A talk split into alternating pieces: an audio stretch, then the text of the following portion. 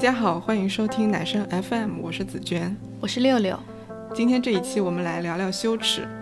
这个话题的灵感是来自前段时间我看的一本安妮埃尔诺的同名小说，就叫《羞耻》。她在里面说，处理羞耻最好的方式是把它写出来。那看完之后，我就在想，我也有很多羞耻啊，之前从来都没有谈过。可能没有谈的原因，也是因为过于羞耻，就是过不了自己心里这一关。我觉得羞耻在某种程度上就是自己的脆弱之处，别人轻而易举就能通过这一点伤害到我们，虽然他们未必知道自己的言行会产生这样的结果。这个是我自己的一个看法。我想做羞耻这个话题的时候，脑子里浮现出来的第一个经历就是在小学。五年级或者是六年级，我记得有一有一天的课间，我就跟我们班里另外一个女同学就靠在走廊外聊天，然后在聊天的时候，同学就聊到了，她说：“哎呀，冬天洗澡很冷哎。”所以我猜那个应该是冬天，因为他说了这句话。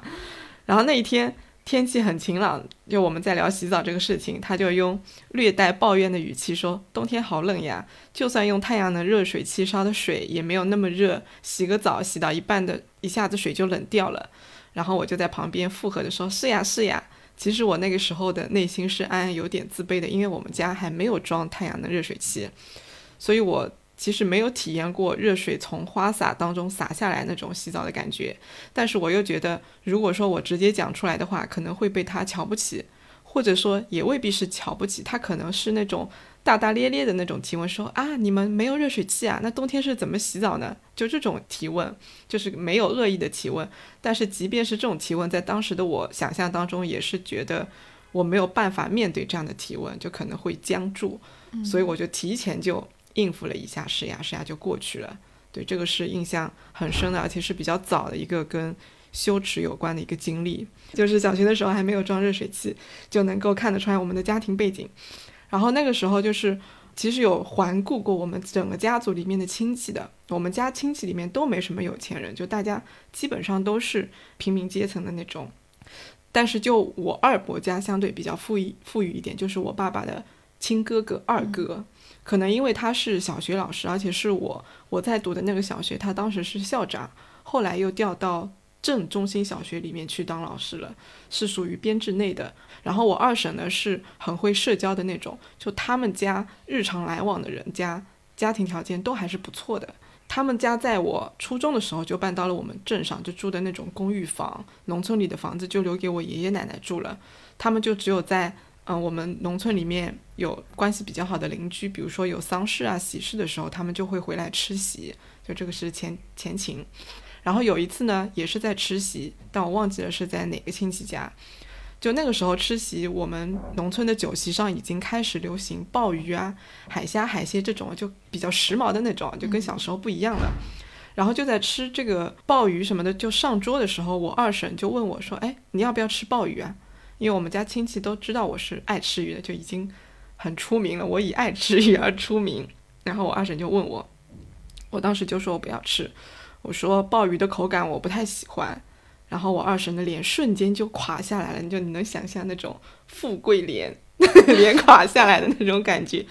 然后他说了一句话，原话什么样的我不太记得了，但那个话的意思大概就是，哎，穷人吃不了好东西，你没有吃昂贵东西的命，就类似于这种。这种话，嗯，我们那边也会有这种说法，是吧？是吧？就好像你命该穷，对，就你不识货，吃不了好东西。然后我当时，因为我嘴巴也比较笨嘛，也不是那种很能够随机应变的人，我就没有说话，就只顾自己默默的吃饭。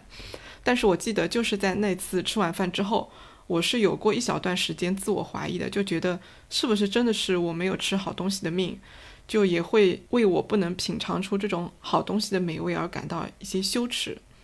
但是我后来也想通了，但想通了已经是很晚很晚的事情了。比如说像我二婶，她这样讲话，她可能就觉得能欣赏鲍鱼美味的人，你才能够往上爬，你才能够说明你跟平民阶层不一样了，对吧？她可能有这种感觉，而她是能够欣赏的人，所以她跟我们家是不一样的，她跟我们是拉开距离的。但现在的我再回过来看这种情况，我就觉得她那种就有点像是在表演，就是表演一种。中产阶级的生活作风和品味，就通过这样的表演，有一些外部的这样的一些食物或者是物品，然后表演出来，让自己和自己所处的家庭成员跟我们这种更低一层的阶级就拉开距离。我我觉得不过就是这么回事，其实也没什么。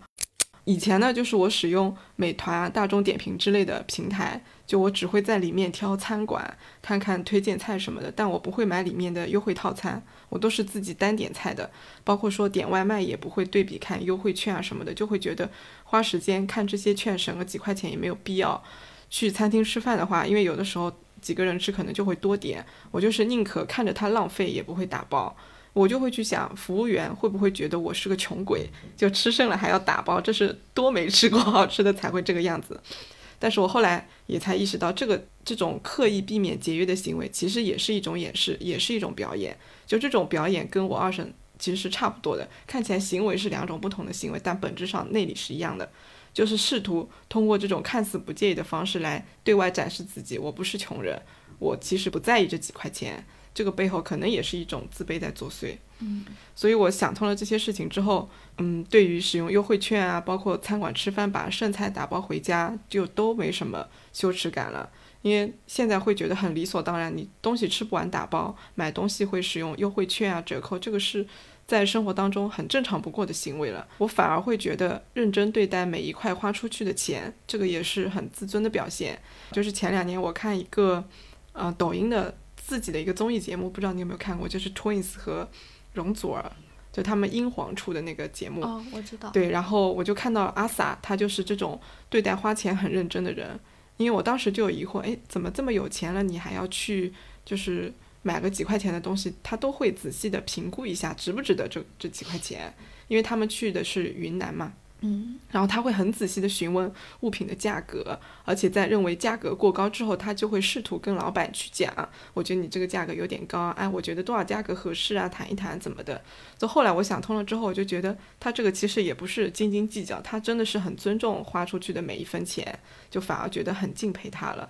是的，你说这一点，我想起好久之前，应该还在读书的时候，我跟一个朋友嘛，有一次在商场，然后我们要从。一栋楼到另一栋楼，比如说商场的 A 栋到 B 栋，然后为了方便，我们就穿过了一家奢侈品店，但是具体是哪家店我已经记不清了。那当时我就记得我们俩风轻云云淡的那样路过，我不知道我朋友是怎么样子，但是我真的只是表面上装的很风轻云淡，我就故意刻意的目不斜视。只是借个路的样子，但其实我心里是很忐忑的。我整个穿的过程中，我一直在用余光关注那些店员，就看他们有没有打量着我们啊，有没有觉得就我们穿的衣服很普通，跟这家店很格格不入。然后从那个店里面穿出来之后，我跟朋友的聊天话题就立马切切换成了那家店。我们说那些店员从我们进到出只瞄了我们一眼，完全没有过来打招，没有过来招呼我们的意思。他就没觉得你们会买吗？嗯，对，其实我们关注这个、讨论这个，就是说明很在意嘛。对，嗯，现在我也会看到网上一些求助帖，比如有那种他们说自己想买个大牌包，然后发帖问大家说某家店进去之后应该怎么做啊，有什么步骤啊。然后需要打扮的精致一点嘛？就这种小心翼翼的问题，就会让我想起当时穿店而过的那种不自在，那种羞耻感。我有个同学在这方面真的很厉害，他进实体店买东西，就是那种比较贵的那种商场，他也会心里有个先有一个大概的预算嘛。然后他看到某个店的风格，他还会喜欢，就会进去。进去之后先翻几个吊牌。其实像我们有时候也会这么做的，对。但我们一般都是看一下大概的价位，如果价位过高就默默的走了。我那个朋友他是翻吊牌，看到价格过高比较离谱了，他就直接正常音量直接跟我说的，哇，这家贵店也太贵了，买不起，我们走吧。就非常非常正常的那种音量，他一点没有那种预算不够的羞耻感，好像我觉得很忐忑的事情，他觉得没什么大不了的。他经常说两句话，一句话就是怕什么又没人认识我，还有一句话是怕什么反正都是认识的人，感觉是万能句式。对我就觉得这两句话很好用，然后我就记住了这两句话，后来后面就帮我在很多场合摆脱这种羞耻感。嗯，对你说这种去就奢侈品店，我也有这种感觉，有的时候就是在杭州大厦。啊，外面不是香奈儿什么的，你经过那里的时候，你都会觉得想要跟他保持点距离，或者快速经过的感觉，就会觉得我不属于消费那个东西的那个阶层。对，是的。好，那我们再来说一下金钱羞耻。我我觉得在我看来，就是金钱羞耻有很大一部分的呃羞耻的来源是对于这个欲望的羞耻，就是金钱欲望的羞耻。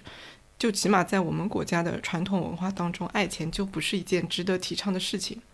比如说我之前上班的时候，就上了这么多年了，我就只提过一次加薪，其他都是被动加薪的。嗯，为什么不主动提？是因为我一直觉得。要等领导主动给我加薪，才能够体现我的高风亮节，是有这种感觉。对对对，然后也能够说明我，哎，我努力工作，而且我工作成果他们看见了，不用我自己讲。我觉得这样就是就有一种很厉害的感觉。对，就是主动提有点降格调，而且也会显得就是我很俗气，怎么动不动就谈钱啊什么的。而且我还会有另外一种。担忧就是担忧，如果说我提的数字太高的话，领导会觉得啊，你的工作能力怎么能够提这样的一个薪资水平呢？会觉得跟我不适配，然后反而对我有另外的想法了，就心里想法特别多。这一切的源头，我觉得主要还是因为我心里面认定金钱是有铜臭味的，就如果跟它沾染上的话，就会影响我的形象。就这个根源就是在这儿，我是觉得，你你现在要我说的话，你说我有什么样的形象，我也不知道，反正。我就是觉得我的形象不能被钱给破坏掉，就是有这种感觉。然后一八年的时候，呃，那时候我还在公司，我们上海市场来了一位很优雅，但是做事非常干净利落的女性，担任销售部的经理。然后她身上发生一件事情，我印象还挺深刻的。就当时她作为一名管理销售团队的这样的一个呃，算中层管理者吧，她的底薪其实是在我们公司里是偏高的。就根据我对外部市场的一个了解，即便是跟一般的大型企业比，其实它的底薪也是不低的，就是相相当于是市场百分之五十分位以上肯定是有的。嗯，然后呢，就是当年年底的时候，我看到他在 CEO 的办公室里面，就是跟 CEO 谈了，我估计有个一个小时左右，就谈的还蛮久的，因为是玻璃门嘛，能够看到人一直坐在里面。然后我知道他是在谈薪资，但是我不知道他想要谈到什么样的数额。然后后来我听说就是没有谈下来，次年春天之后他就离开了，但是他是因为其他原因离开的。嗯，我我是想说，就是当年他在很高薪资的情况下，仍然要求涨薪，这个事情确实给我留下了很深的印象，因为我仍然能够记得我当时心里的疑惑的，就是为什么你的薪资这么高了，你还不满意？就我我对这个问题我想不出什么答案来，因为那个时候我就对标呃平均的市场水平以及我们公司其他城市的这种中层管理者的薪资水平，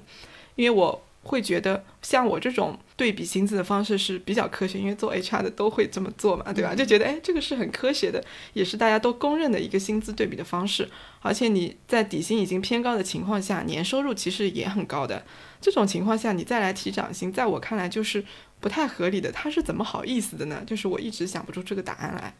然后前不久就是我听一档播客，他就讲法拉奇的一本书叫《我不相信神话》。然后在这个书里面呢，法拉奇他有说他不会为了钱而工作，但是工作了就必须给钱，而且他对于拿到应有的报酬所采取的行动是非常执着而且坚定的。然后我我听了法拉奇这个事情之后，我就再回想当年我们这位上海的销售部的经理，我觉得我大概可以理解了，就是这位经理他其实有他自己的一个薪酬标准的，他的这个标准不一定是我看到的标准的，他有他自己的计算计算方式，他觉得值得，他就会去争取。我我觉得这里面很重要的一点就是，他去争取的时候，他觉得自己是合理的，就是我是具备正当性来做这个事情的。所以，不管他提出的数字在别人看来有多么的离谱，在他看来都是合情合理的，那么他就有十足的底气去谈判，然后去提出这些要求。那做到这些的话，就会与羞耻绝缘。所以，我觉得这里面一个核心点就是我所提的，在我看来都是合理正当的。我不管你别人是怎么想，反正我就要。然后，像之前在社交媒体上写东西的时候，不是会有一些朋友或者陌生人就会打赏嘛？我觉得特别不好意思，就那个不好意思或者那种羞耻感，有一种，就你喜欢我的内容，我就已经很开心了啊，我的内容受到认可了，你还用钱来支持，那我就觉得没必要了，对吧？就有这种感觉。然后后来我又看那个那个小狗钱钱这本书，不是也很很出名的嘛？嗯，他那个里面就有提到说，嗯，如果你做一件事情本身就很快乐，还获得了能力提升，那就不要再奢求有金钱上的报酬了。就算有报酬，你也不要期待太高。就大家好像都是默认有这样的一个规则在里面的。我看到这个才发现，哦，原来西方也有这种糟粕文化，就是觉得做了喜欢的事情，你就不要同时在期待金钱了。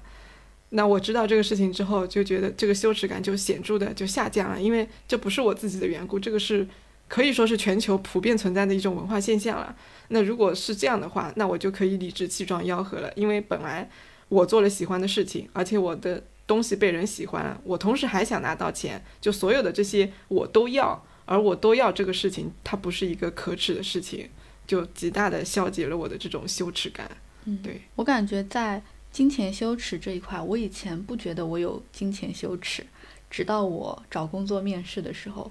我至今无法忘记，就是我第一次找实习是大三的时候吧。然后那个时候面试官问我期望薪资，我的回答是，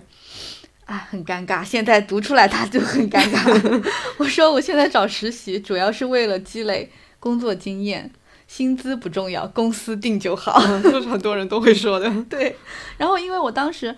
嘴上已经跟那个面试官说了我不在乎嘛，然后面试官在整个面试过程中，他没有在后续具体的说他们就是具体的那个工资标准了。我好奇的要死，但是我也没好意思问具体是多少，就一直到签合同的时候，我才知道工资。那你会是偏低的吗？偏低的。哦。我当时其实很不满意，但是已经没有办法了。我那个时候就觉得跟人谈薪资真的是一件很羞耻的事情，好像我在掰扯那一两千块钱，我就是一个那个时候可能只是要掰扯几百块钱，嗯嗯，可能就觉得我是一个不够大气的人，我也不够热爱这份工作。对。嗯，就还好，现在的我已经完全没有办法理解那个时候的想法了。一个是因为我作为面试官之后吧，我碰到了很多，嗯，能力上很专业，在薪资沟通上也非常直白的候选人。他们那种什么，呃，从固定薪资、提成、各种奖金到社保公积金，他们都敢提很明确的要求，甚至有些要求，我作为面试官，我是觉得很离谱的。但他们很大方自信的跟你谈哪些是可以妥协的，哪些是可以商量，哪些是不能妥协的，哪些是可以商量的，我就觉得很有魅力了。嗯，还有一个原因，可能是现在社会上只是金钱欲望的声音会多了起来，就大家会说什么希望暴富啊，我梦想是发财啊，工作就是为了赚钱，这种类似的声音越来越多之后，我就对这件事情放松了下来。对你你说的这个，就是让我想到，我是从。就二三年是兔年嘛，对吧？就是从兔年的那个对联开始，我就买那种就是暴富的那种，我就想从这些肉眼能够直接看到的，给自己不断的心理暗示，每一个来我家的人都能够看到我是想要赚钱的，我想要暴富的。你就看多了之后，就谈钱就不再羞耻，就有点像脱敏了，就这种感觉。然后我就想到了。嗯，不为五斗米折腰这个事情，因为我们中学时期课本里面不是有那个五柳先生嘛，就不为五斗米折腰，这个我觉得对我们还是有影响，至少对我是影响是很大，因为我一直记得这个事情，所以我就觉得课文里面这个东西他要承担 一部分的责任，因为他给我们灌输了这样的一种意识形态，就是他是很润物细无声的，因为我们如果说语文里面要答题的话，包括语文老师也会给我们讲类似的这种说，哎，理想很高贵啊。啊，金钱是臭的，不为五斗米折腰，这样这种高风亮节，对吧？就是我们是要去提倡的，你就会就会在这种语文课堂上接受这样的一些思想教育。嗯，我觉我觉得影响还是很大的。所以现在我们就是在现实生活当中，明明可能有很多物质的欲望，然后也想出去玩什么，这些都很很需要花钱的，但是你又阻止自己有很旺盛的这种金钱欲望，就是很拧巴的状态。我觉得其实从学生时期就开始，因为这个教育就是在我们没有意识到的时候，这样的一句话就已经在我们脑子里像思想钢印一样，已经刻刻在那里了。再来说一个，就是跟落后或者说无知有关的，呃，羞耻。我我觉得羞耻感它会让人变得紧绷，会让人变得严肃脆弱。至少我自己的感受是这个样子的，就是你变成这个这样。之后呢，就没有办法以那种幽默的方式看待自己的遭遇，所以整个人就没有办法松弛下来。如果能够以幽默的方式，比如说自嘲看待自己的这种处境的话，那个羞耻感其实化解起来是很快的。像现在的话，脱口秀，我就觉得，因为脱口秀虽然我们说它是一种冒犯的艺术，它冒犯别人，但我觉得它其实也在冒犯自己。对，是一种很极致的自嘲方式。但今年没有脱口秀，我去年没有脱口秀就很遗憾。比如说。我我去年就二三年，我有个朋友也跟我讲了几件跟他的自己亲身经历有关的羞耻的事情，嗯，也算跟贫穷有关，但是也是跟落后无知有关的，就是呃一些在别人看来是常识的事情，他不知道。然后他在讲述的时候，他就一直在笑，就觉得那个是那个是很好玩的事情，就觉得当年的自己怎么会这么逗，所以他这种表现，我也会觉得。哎，这些事情听起来不是很沉重。这是什么事情呢？就是她在大学的时候，她跟她男朋友去海边玩，然后去海边玩就住在屋子里面嘛。她当时要热菜，就跟她男朋友两个人吃饭要热菜啊，热点什么东西。然后呢，她就把菜放进了微波炉里面。微波炉不是有好几种嘛？其中有一种是有那个玻璃转盘的，对吧？然后那个玻璃转盘那个托盘是可以拿下来的。但我朋友他当时第一次使用微波炉，他就不知道。我好像也没有见过这种啊。以前我们公司不是有的嘛？有两种微波炉，一种就是有玻璃转盘的，你忘记了？不记得。以前我们公司有的。他当时在热完菜之后，他就连着这个转盘、玻璃托盘一一块拿到了餐桌上，因为他以为这个是可以隔热用的。然后她端出去的时候，她男朋友看到就惊呆了，但是她男朋友又伤又怕伤害她的自尊，就非常小心的就跟她说。这个是不用拿出来的，然后我朋友就啊什么，就就那种感觉，我想想都觉得很好笑。他讲完之后，我就跟他讲说，这个也没什么大不了，你不过就是不知道而已，对吧？你这一次之后，你你以后就知道了，就跟咖啡拉花，你不要去假扮它，搅拌它是一个道理嘛。就你你你说知道这些事情，你也不用秀什么优越感，因为你不知道的人，这一次经历之后，你以后就知道了，所以也不用为此而感到难堪。他讲完这个事情之后，我后来也跟他说，就是。以前在杭州早期，我们来上学的时候，它不是那个一号线还没有开通。然后后来地铁一号线通了的时候，我就很长一段时间我是不敢去坐地铁的，因为特别担心迷失在这个地铁的迷宫里，就感觉那个地下的世界特别的陌生。虽然我作为一个大学生，我知道里面肯定有很多的指示的，我不可能不知道怎么走，但是我心里面还是有那种非常强烈的恐惧，就是万一我真的不知道往哪儿走怎么办？然后包括说买票。我也会担心买不来，我就想象一下我在屏幕前会不会像个傻子一样，就是让后面排队的人等得不耐烦。然后我只要想象一下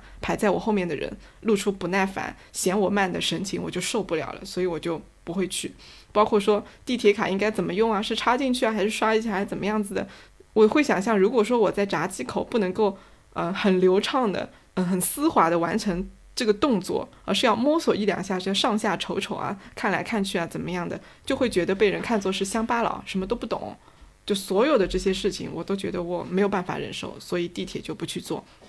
然后后来，我在我妈妈身上也看到了这样一种羞耻，就是在我上班几年之后，有一次她来杭州检查身体，我就带她去医院挂号，在挂号取取票的时候，她当时就站在我后边看我操作，然后操作了。啊，一同拿到票之后，他就说了一句：“哎呀，我要是一个人来，就会像聂伯一样的。就是聂伯是我们那边的方言，就是比傻子还要羞辱人的一个词语。它是专门用来形容女人傻的，就叫聂伯。如果是男人的话，就叫聂子，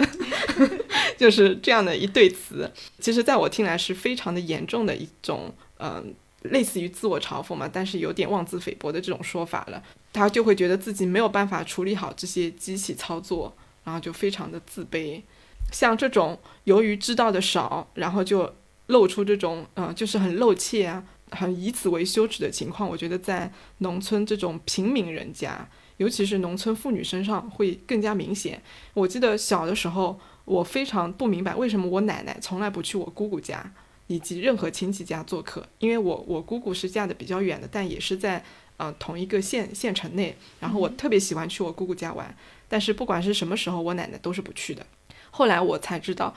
就我只是猜测啊，这可能也是一种不知道在很多人面前如何自处的一种羞耻感，包括如何跟陌生人打交道的一种羞耻感。比如说像出门，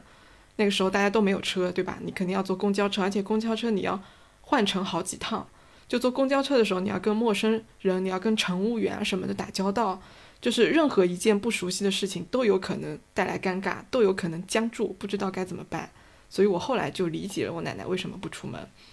那当时呢，就是我们村里面还有一位跟我奶奶年龄差不多的奶奶。这位奶奶呢，她在年轻的时候，我听我妈讲，她是我们村里的妇女主任，就其实还挺厉害的，算是有一定的知识知识的那种。然后老了以后呢，他退休之后就经常一个人去城里，就他女儿嫁到城里去了，他有一个人去城里去女儿家做客啊，或者也会去城里逛街什么的。包括我妈妈在内的很多我们村里的邻居妇女都对他赞赏有加，就觉得他很厉害。我以前也不觉得这这哪里厉害了，就是只不过能出门而已。然后后来我才想到啊，这种厉害是对于常年生活在家庭圈子里的这些妇女们。就是他们是想要拥有的这样的一种表现，就是它是代表着一种我不害怕外界的新事物，就是我不会在新事物面前感到尴尬，不会觉得说，呃，城里的东西比较新，城里的东西比较洋气，我是农村来的，我没见过，不会为此而感到羞耻，然后能够自如的应付，就这样的一种呃能力，其实是农村里的人是比较羡慕，所以才会说他厉害，印象很深。嗯，这个话题我。有个朋友跟我聊过他的一个经历，是他第一次去那个无人便利店，就是那种需要自己扫码结账的那种。我感觉他的那个心态就是就很像你说那个地铁的那个心态。他说他大概知道那种店应该会是非常傻瓜式的操作，对。但第一次进他就很忐忑，他就总感觉旁边有人在看他。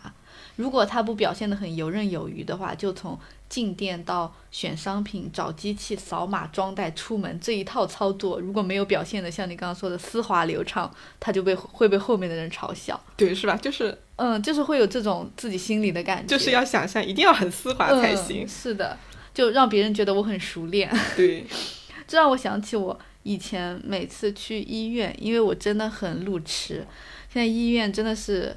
很大很大，就好几幢楼的那种。我如果去一家新的医院，我就会很紧张，就找挂号大厅啊，找某个门诊，找自助机器，还要用那个自助机器，我真的是晕头转向。有一次问路，就得到了那个发热门诊在某幢楼后面这样的答案。然后我找到了那幢楼，好不容易找到了那幢楼，我却找不到后面哪里还有门诊，我就在那一段徘徊嘛。那附近已经完全没有人了，已经没有人到我找不到第二个人再问细节的路了。但是我还是很担心有人看到我这种走来走去无头苍蝇的样子。嗯嗯，就就当时就觉得很害怕有人会看到我。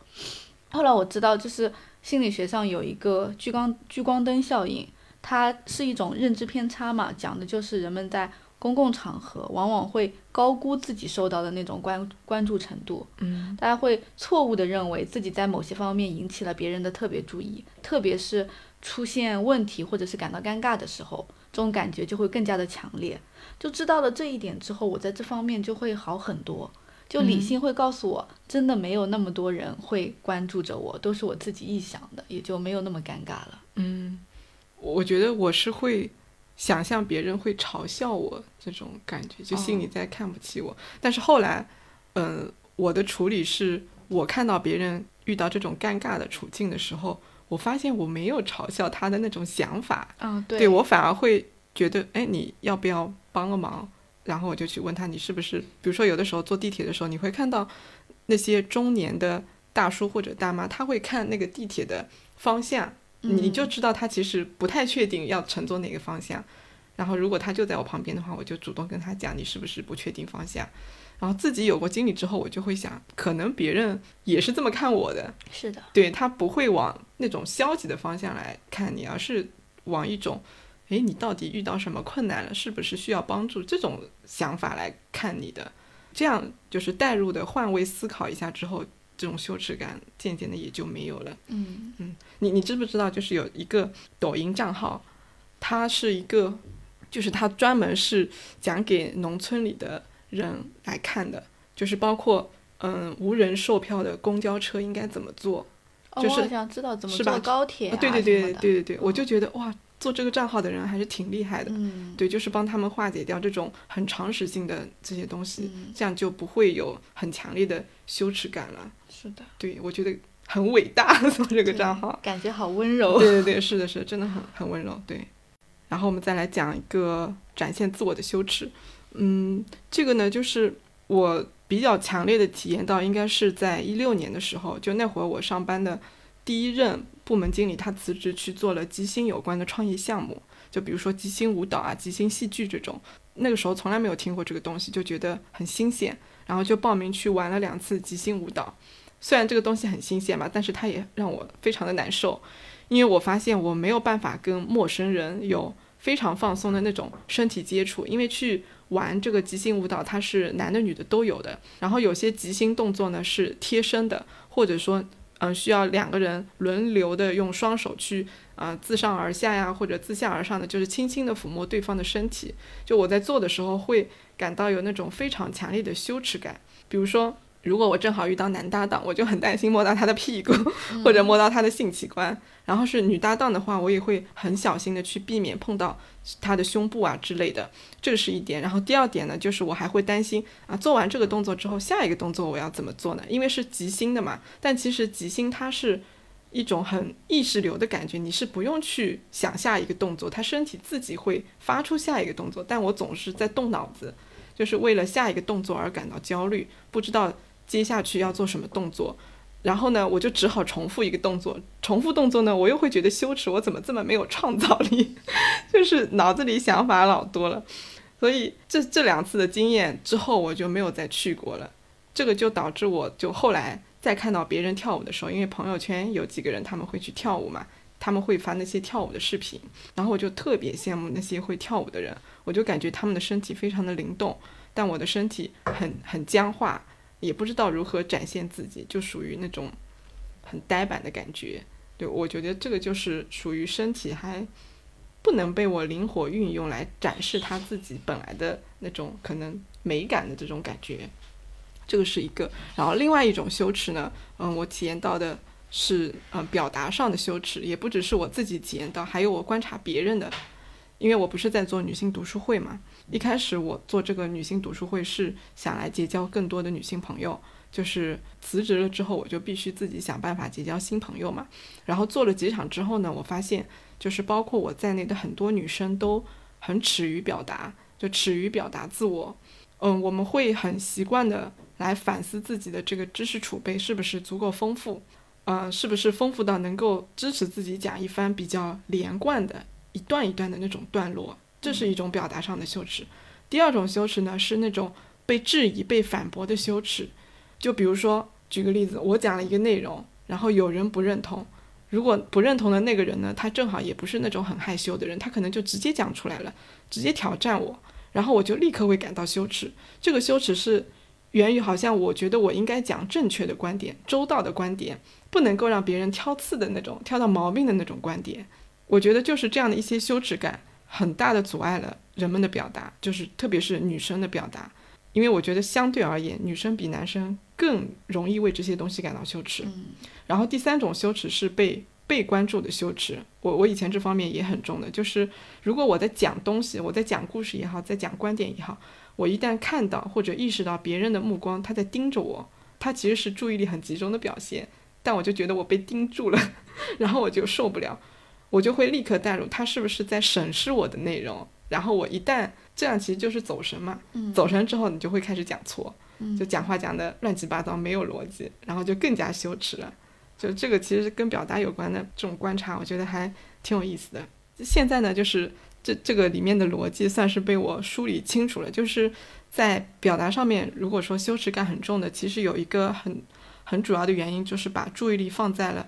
自己所讲的内容。别人是怎么看待的这样的一个层面上，或者说别人怎么看待我这样的一个层面上，他其实没有完全的专注在表达本身或者内容本身，也没有全身心的投入到一场就是这样的多人交流的互动当中去。然后另外呢，还有一个问题就是我们要怎么看待？或者怎么解读别人的目光和别人的话语，包括别人的肢体动作，我们怎么理解，其实也很重要的。因为我发现，很耻于展现自己的人，或者说倾向于消极看待别人反应的人，在大多数情况下，他会就是把别人好像视为那种有恶意，你也不能说恶意，就是有这种轻微的跟你在对立的那种感觉。但是后来，你如果说深入交流之后，你会发现大多数人的注视和语言，哪怕是挑战你，它其实也是友好的。就真正的纯粹带有恶意的是极少极少的。所以，如果说慢慢的能够习惯接纳来自别人的这种充满善意的交流、提问，甚至质疑之后，这个表达上的羞耻感就会立刻减少。然后这一点我是怎么想通的？我是在思考毛不易的舞台表演中得出来的结论，因为我很喜欢看毛血旺嘛。嗯。然后前几天我在吃饭的时候，我又在看毛血旺，看着看着我就想到了一个问题，我想毛毛很明显是个 I 人，对吧？毋庸置疑他是个 I 人，然后看起来也好像不太喜欢展示自己，那他在舞台上是怎么做到放松表演的呢？我就开始琢磨，然后以下就纯属我的 猜测了，就是我觉得。他在舞台上表演的时候，他非常清楚底下的观众是喜欢他的，即使不是他的粉丝，至少也是爱唱歌的，或者是喜欢这个节目的。所以，所有的这些对他来说就是一个确信的信号，就是我处在一个安全的空间里面。那人在安全的空间里面，他就会有一种被拖住的感觉，或者被信任的感觉，因为他本来也就喜欢唱歌。那你知道环境是安全的情况下，他就可以很放松的沉浸在自己的表演中了。所以后来我就觉得，哎，把这个结论挪挪到任何一个人的这种公开表达中都是可以适用的。比如说，每当我可能会为自己内容的不够好而感到羞耻的时候，我就会想，底下坐的人有一些是我认识的，有一些我不认识，但是他们对这一期内容很感兴趣，或者说他们想听听我是怎么讲的。他们本意不是想要来挑我的刺的，他们目的是要来学习交流或者认识新朋友的。就是总体来说，他们都是充满着这种善意的目的来的。那意识到这个之后，可能我就会开始放松，然后慢慢的回到表达的本身，我就会专注于我要怎么把我想讲的内容讲好。我现在想想，如果说我再去参加即兴舞蹈的话，我肯定是不会像之前那样露怯了。我甚至还会问那些跳得好的人：“你你是怎么跳得好的？”就是只想要专注于就是舞蹈能力的提升，而不是想。我怎么怎么被人看待？对，就是关注点可能就完全就会变掉了。嗯，我感觉对于展现自我，我其他方面倒还好，但是我唱歌真的会，就当众唱歌真的会很不好意思，因为我唱歌跑调。嗯，你听过我唱歌吗？没有，我还真没听过你 唱。哦，因为我们一起去 KTV 的时间也很少，嗯，对吧？就展现短处，感觉羞耻感会更加的严重。我小时候就。很长一段时间，我不知道自己唱歌跑调，我还以为很好听呢。我就热衷于在家里表演节目。有时候放学去外婆家嘛，就经常是我外公外婆在做饭，我硬在厨房里面要唱歌跳舞给他们看。然后是小学的时候，几年级我不记得了，可能是四五年级吧，就感觉也不是那么小。嗯。然后有一次上音乐课，学了那个小螺号。当时好像是要选人参加什么比赛之类的，可能是唱歌类的比赛。然后老师就喊了好几个人起来试唱这首歌。轮到我的时候，我刚开始唱第一句，全班就哄堂大笑。嗯，然后老师也笑了。然后老师说：“算了，你坐下吧。”就我当时也没有明显的知道我是跑调，我只是认知到啊，我唱歌很难听。嗯，然后这个。场面的记忆就一直很深刻，从那以后我就很不愿意唱歌了，因为感觉被嘲笑了。很长一段时间里，我就最怕有人说要去 KTV，因为在 KTV 的话，我就没有办法完全的隐身。如果我一直坐在那里不唱，一定会有人来撺掇我唱歌的。对，嗯，我不想唱，然后推脱又很累。我那个时候还不敢直接大方的说，因为我唱歌很难听，所以我不想唱，我连这句话都不敢说。嗯。能稍微能克服一点这个羞耻感，是在初中的时候。我当时有两个好朋友，都是唱歌很好听的。可能是因为当时 S.H.E 比较火吧，他们俩就想组一个三人的组合，然后也不知道去参加比赛还干嘛，我已经不记得了。反正就是要组个组合。然后他们俩想拉我一起，我第一反应肯定是拒绝嘛，就说我唱不好。然后就他们俩就硬要听我唱，我就试唱了一下。他们俩开始狂吹彩虹屁，就说什么啊，只是有一点跑调，其实音色很好听的呀。说跟他们练练一定可以的。我就在这个彩虹屁中迷失了自我，我就答应了。然后当时我们就是选的应该是飞儿乐队的那首歌，因为他们的歌都很高的。对，我记得是要放开嗓子唱的那种嘛。对。然后我在每天的这种夸赞之下，就竟然可以大声的唱了起来，也去同学面前唱，也去。宿舍里里面练，嗯，后来去还去音乐老师那里试唱，唱完之后，音乐老师就评价了一下我们每个人，他跟我说的是啊，虽然你是有点跑调，但是音色还不错，就是跟他们说的是一样的。我就感觉是这次放开嗓子唱的经历，以及同学跟老师虽然都说了跑调，但是也没有那种嘲笑的感觉，反而还说音色不错。即使这话八成是安慰吧，我也觉得就是当众唱歌不再是那么羞耻的事情了。但是现在我也不能说完全克服了这个羞耻感。就比如说现在去 KTV，如果是熟人局，我就愿意唱；但是如果有很多不熟的人在，我依旧会推脱。我可以就跟他们讲，我唱歌跑调不想唱，但是我没有办法做到，我唱歌跑调，我还是想唱就唱。嗯，我记得。工作后有一次在 KTV，是两个部门一起，就有很多人。然后我觉得这种很多人的场合是注意不到我的，我就默默地缩在后面。然后有同事在前面唱的时候，我就在后面的沙发上轻轻地自己跟唱。嗯，就我有一个音乐的梦想，可能 就总是在唱。然后旁边一个坐得很近的同事，其实跟我不是很熟，他突然跟我说：“你是在念歌词吗？”就我明明是在唱歌，他觉得我是在。平铺直述的念，嗯，然后我真的无法抑制那一瞬间的羞耻和尴尬，嗯，所以那你真的你喜欢唱歌吗？就你想要在 KTV 唱歌吗？其实，嗯，是啊，就熟人局的时候我可以唱很久，哦，嗯，前段时间就是正好我朋友也给我讲过唱歌的事情，他说为什么他小学的时候很爱唱歌，也敢公开唱，但是初中还当了文艺委员却不敢唱了，然后我当时就跟他说，应该初中的时候羞耻感开始起来了。嗯，我初中的时候记得有一次跟班里的同学去 KTV，当时有一个女生唱歌真的很难听，嗯，但她又是个麦霸，当时真的给我震撼到，我就觉得啊，怎么会有人唱的这么难听，但是不愿意放下话筒从头唱到尾，就甚至别人唱的歌她也会去唱两声。但我现在觉得她可真牛啊，就是不知道她现在还会不会这样，就感觉小时候可能是。只要没有被嘲笑过，就不会给自己预设那种标准，就是说所有东西到了某种标准才可以拿出来展示。对，像我唱歌没有被那种班里哄堂大笑的时候，我也是很愿意表演节目给别人看的。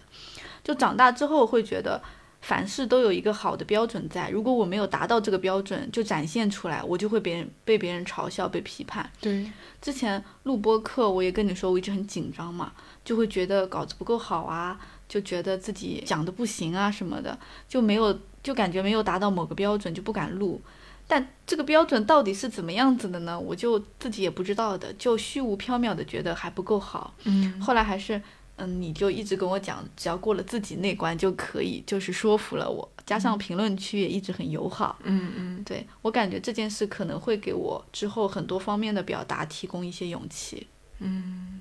就我，我以前有有一个事情一直没想明白，因为我在我的印象当中，就是我在七八岁以前，我是一个很野的人，嗯，就是我虽然内向，但是我特别的野，很爱玩，然后就是那种完全的为了玩而可以反抗任何东西的那种女孩子。但是到了初中之后，可能就是过了十一二岁之后，就开始慢慢的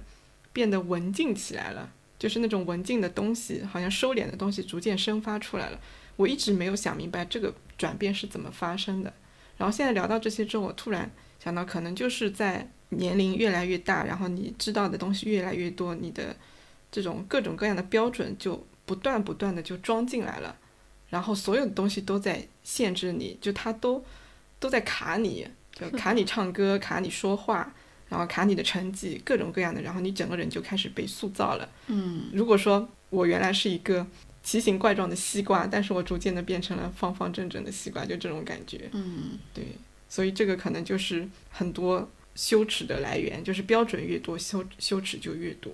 就我我在那个美琳达盖茨的那个，他有一本书叫《女性史课》，他在这本书里面也有讲到羞耻，他有这么一段话，他就说：“我意识到，羞耻感之所以存在，必然是为压制某个群体，让人在群体中遮遮掩掩。”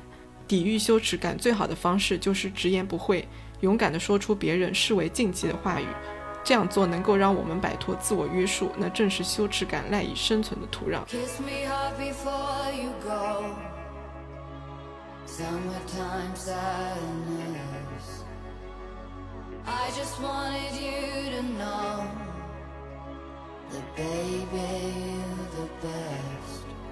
I got my red dress on tonight,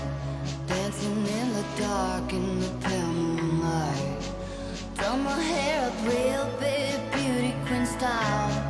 High heels off, I'm feeling alive. Oh my God.